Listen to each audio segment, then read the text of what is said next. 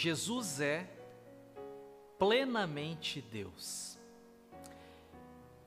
Esse é um ponto delicado e que é um problema para muitos grupos religiosos. Entender e admitir a divindade plena de Jesus. Não um Deus abaixo de Deus Pai ou, como diziam os gregos na antiguidade, um semideus. Não. Jesus é plenamente Deus. Esse foi um dos trabalhos do Concílio de Calcedônia, no quinto século, onde se discutiu a divindade de Cristo e que se é, admitiu, então, combatendo as heresias, ah, o arianismo e tantas outras heresias que estavam surgindo naquela época, para então ter um ponto de defesa de que Jesus é plenamente Deus. Mas nós não precisamos esperar cinco séculos da história da igreja para admitir que Jesus é Deus, porque a própria palavra de Deus, o Novo Testamento, nos fala de duas maneiras, tanto direta quanto indiretamente, que Jesus é Deus. Eu quero abordar principalmente os textos que falam diretamente que Jesus é Deus.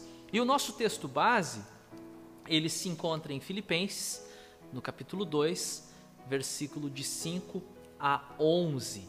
Filipenses, a carta de Paulo aos Filipenses, capítulo 2, versículo 5 até o 11.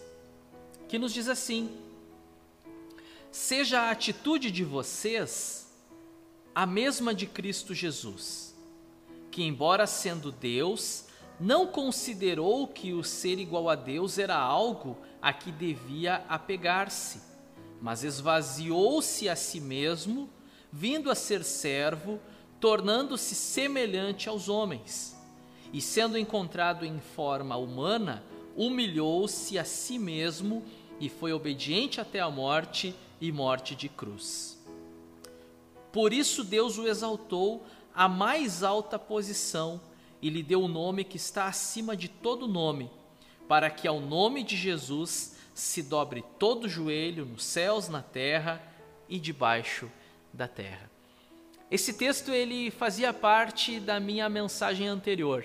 Eu acabei não usando na mensagem anterior e reservei ele para usar aqui, na última mensagem da série Jesus é.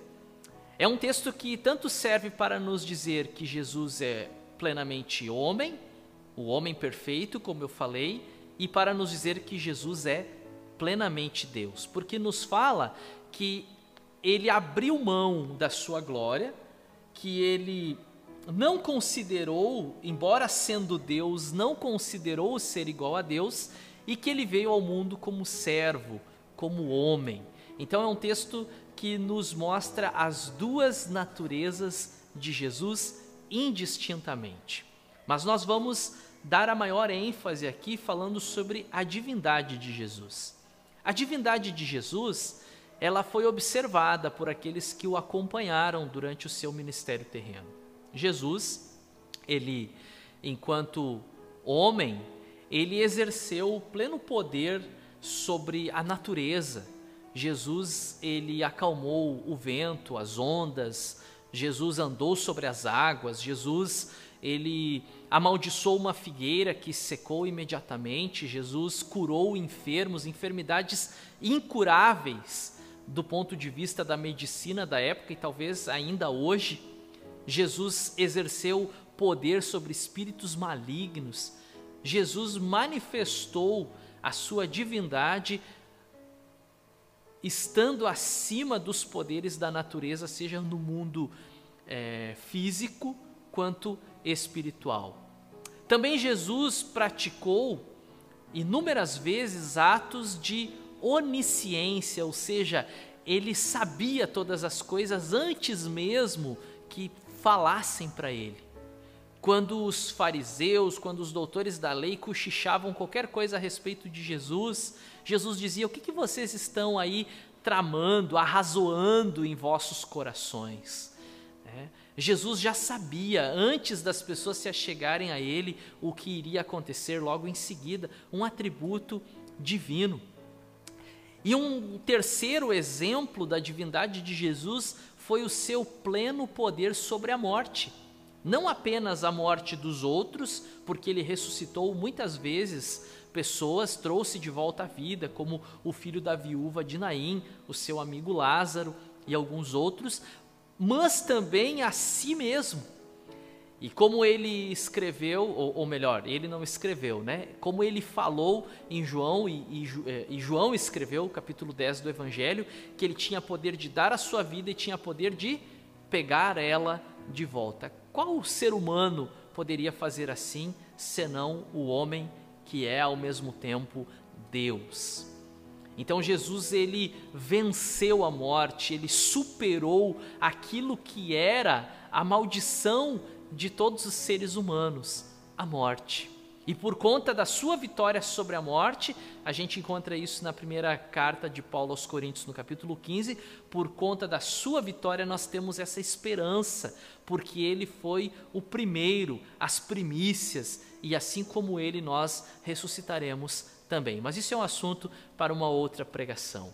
Jesus é plenamente Deus. E eu convido vocês a refletirem comigo alguns textos.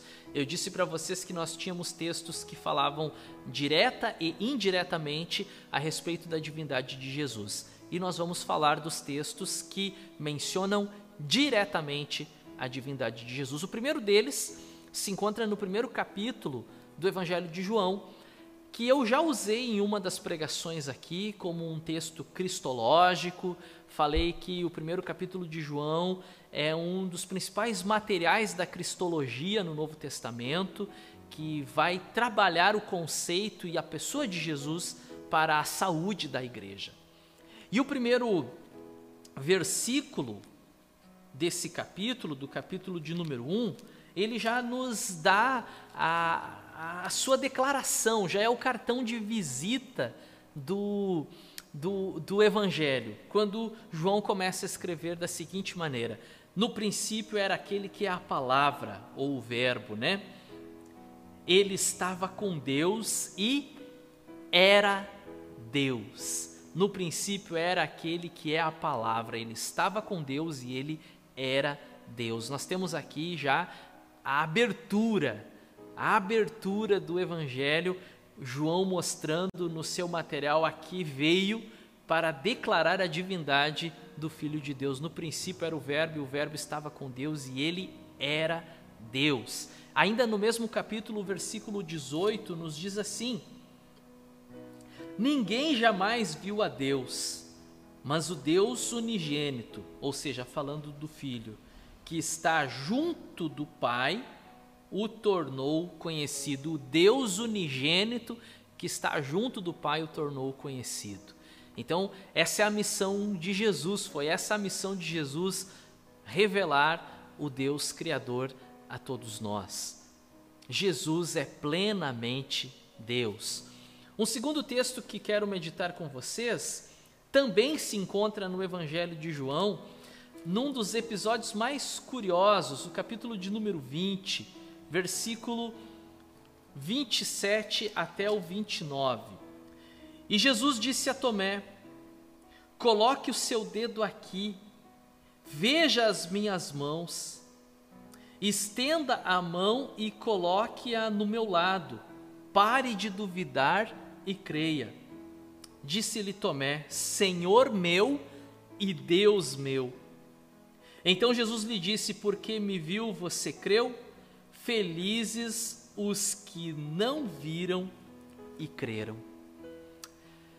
É curioso nós pensarmos que se Jesus não fosse Deus, ele jamais admitiria que um dos seus discípulos se referisse a ele como Deus, como Senhor.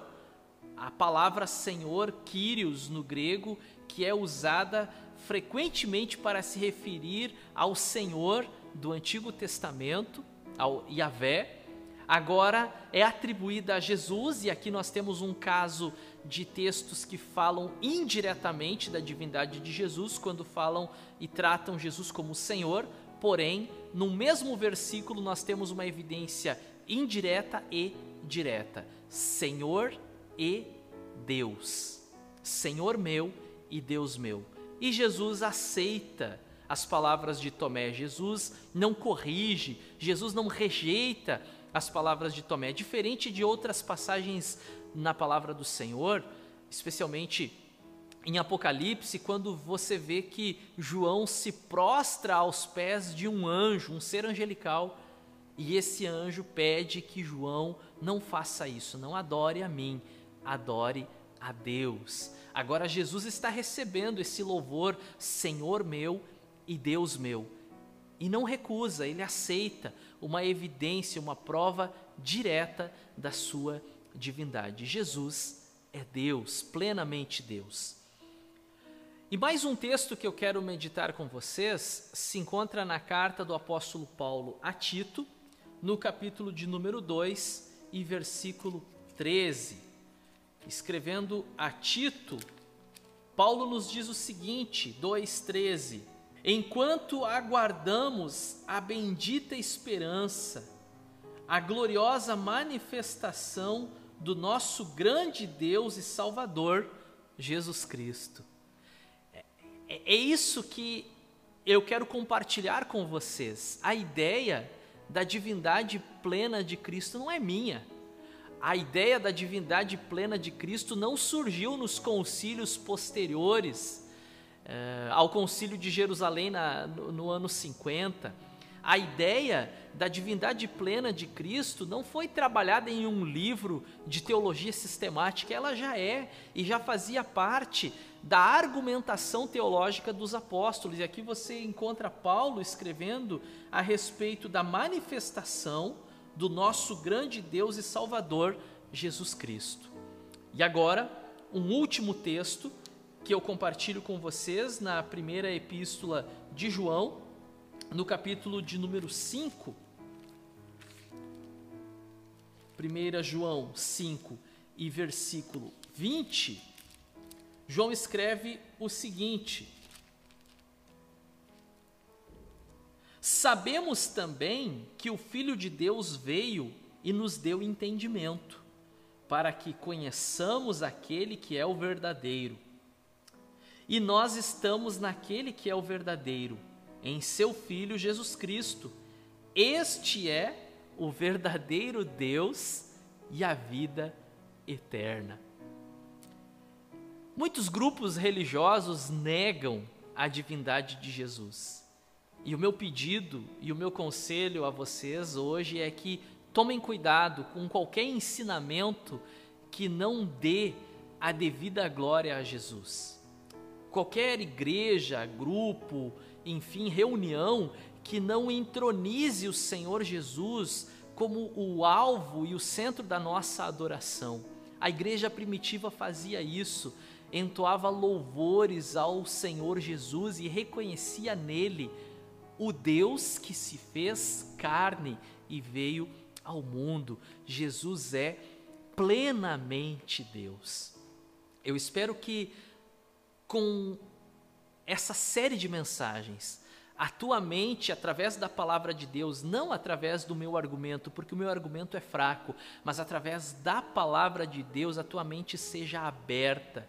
Que os teus olhos sejam abertos para enxergar, assim como aconteceu com o apóstolo Paulo, que estava indo para perseguir a igreja e Jesus aparece diante dele e ele inicialmente fica cego porque ele se depara com a luz de Jesus e depois os seus olhos são abertos e caem escamas dos seus olhos. Que isso aconteça não no sentido literal, mas que aconteça espiritualmente com cada um de vocês, assim como um dia aconteceu comigo, de estar diante de um texto bíblico da Sagrada Escritura e os meus olhos serem abertos e, e, eu poder entender quem é Jesus, o que ele fez por mim e que eu devo entregar a minha vida nas mãos dele e viver para o agradar em tudo.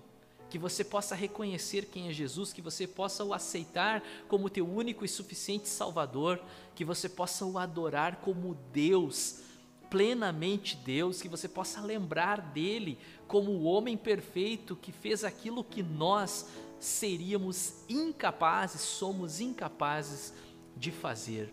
Jesus é, Jesus é o cumprimento de toda a Escritura, Jesus é o centro da Bíblia, Jesus é o homem perfeito, Jesus é plenamente Deus, a Ele seja a glória eternamente. Amém.